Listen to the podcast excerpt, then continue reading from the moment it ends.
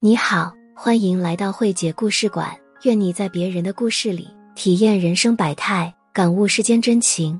今天为大家带来的故事是：我每月给我妈三千元养老钱，岳母也要，还让我一次性补给她十万八。我怒道：“你想得美！”故事来源于公众号“慧慧姐情感故事”，欢迎收听。我是高明，今年三十八岁，在一家民营企业做管理，月薪一万多点。我跟老婆结婚十年了，两个孩子，大的八岁，小的六岁。孩子从小就是我妈帮我们看大的。小儿子上幼儿园后，我妈就回了老家。从此，我每月给我妈三千元生活费。毕竟她帮我们看了那么多年孩子，现在年龄大了，我也不想她再去打工啥的。三千元也就刚够她和我爸两个人的生活费。原本平安无事的日子。却被老婆和丈母娘闹腾得烦不胜烦。二十八岁那年，经人介绍，我认识了老婆。她那时在一家超市干收银员，长得还算俊秀。交往了一段时间以后，因为年龄都不小了，自然就到了谈婚论嫁的地步。我父母得知我有了女朋友，很高兴，拿出所有积蓄，在我工作的地方附近给我买了一套三居室是精装房。父母又花了十几万买好了家具和电器。随后就是订婚，彩礼加三金一钻，连上酒席，我父母又花进去将近二十万。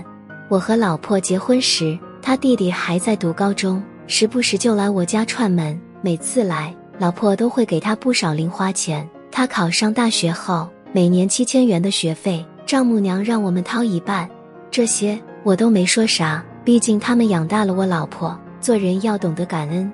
结婚后不久，老婆就怀孕了。我妈撇下我爸一个人来照顾老婆月子，直到老婆又怀上二胎，生下儿子。老妈帮我们看到儿子三岁上了幼儿园后，因为爸爸身体不太好，所以我妈才回了老家。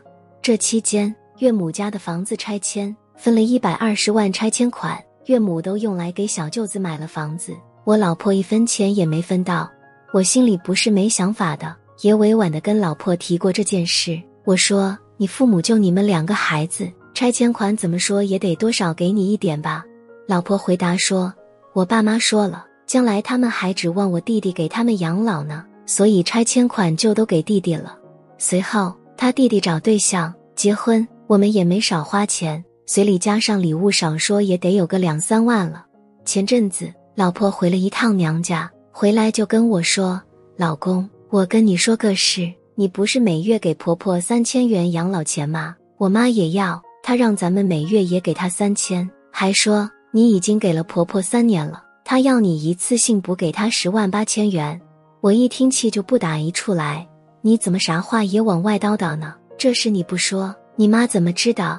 老婆说她是我妈，我不跟她说跟谁说？我妈可说了，你得一碗水端平。我直接呵呵了，一碗水端平。我请问你，你妈拿到拆迁款的时候，一碗水端平了吗？你分到一分钱了吗？那能一样吗？我妈有儿子，拆迁款怎么会给我呢？对呀，她有儿子啊，养老找他儿子去啊，关我什么事？老婆不依不饶，怎么不管你的事？你是女婿啊，我妈把我养大不容易，再说我还给你生了两个孩子呢，没有功劳也有苦劳吧？让你给我妈点钱，难道不应该吗？我在心里骂了一声“傻逼”，然后据理力争：“你妈是养大了你，但这些年我们给的还少吗？从你弟上高中开始，哪年的学费不是我们掏的？还有他结婚，我们也没少花钱。我觉得我们给他的已经够多了，一个月三千，门都没有。要是每个月给个三百五百的，我还可以接受。那你怎么给婆婆每月三千呢？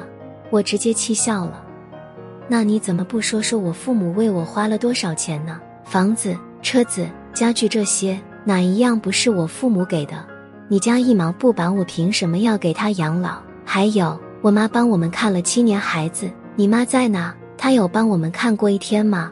难道你忘了？有一次我爸生病了，想请你妈来带几天，我妈回家照顾一下我爸，你妈怎么说的来？她说她可没时间。她得去给她儿子挣钱买房子，老婆无言以对，最后不得不使出杀手锏。我妈说了，你如果不同意给钱，就让我跟你离婚。我毫不示弱，别动不动就拿离婚吓唬人了。你以为你还是黄花大闺女呢？离吧，孩子留给我，你再去找个冤大头，让他去养你妈吧。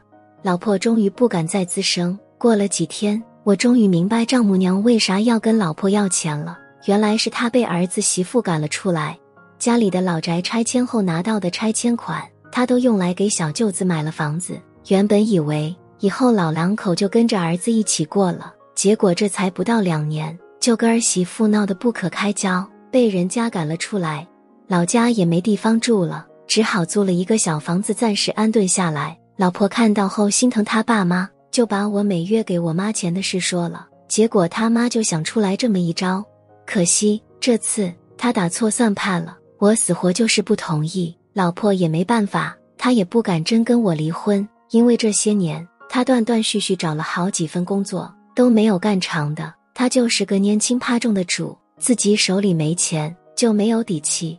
最后我还是答应每月给岳母一千元了，毕竟我还想跟老婆继续生活下去。他这个人虽然有点没主见，但对我和孩子还有我父母还是不错的。我也不想让他太为难，但我也不能再惯着岳父岳母。给一千元生活费是我最大的让步，我直接跟岳母挑明了，这一千元是看在我老婆。和两个孩子的面子上给你们的，如果你再找事，一分钱我也不会给，要怎样随你们便。还好他没再继续闹。朋友们，你们说我这样做过分吗？今天的故事到这里就结束了。我是慧姐，如果你喜欢本节目，欢迎点赞、留言、订阅我的专辑，也欢迎关注我的公众号“慧慧姐情感故事”。愿我的文字能带给你一些愉悦和启迪。谢谢收听。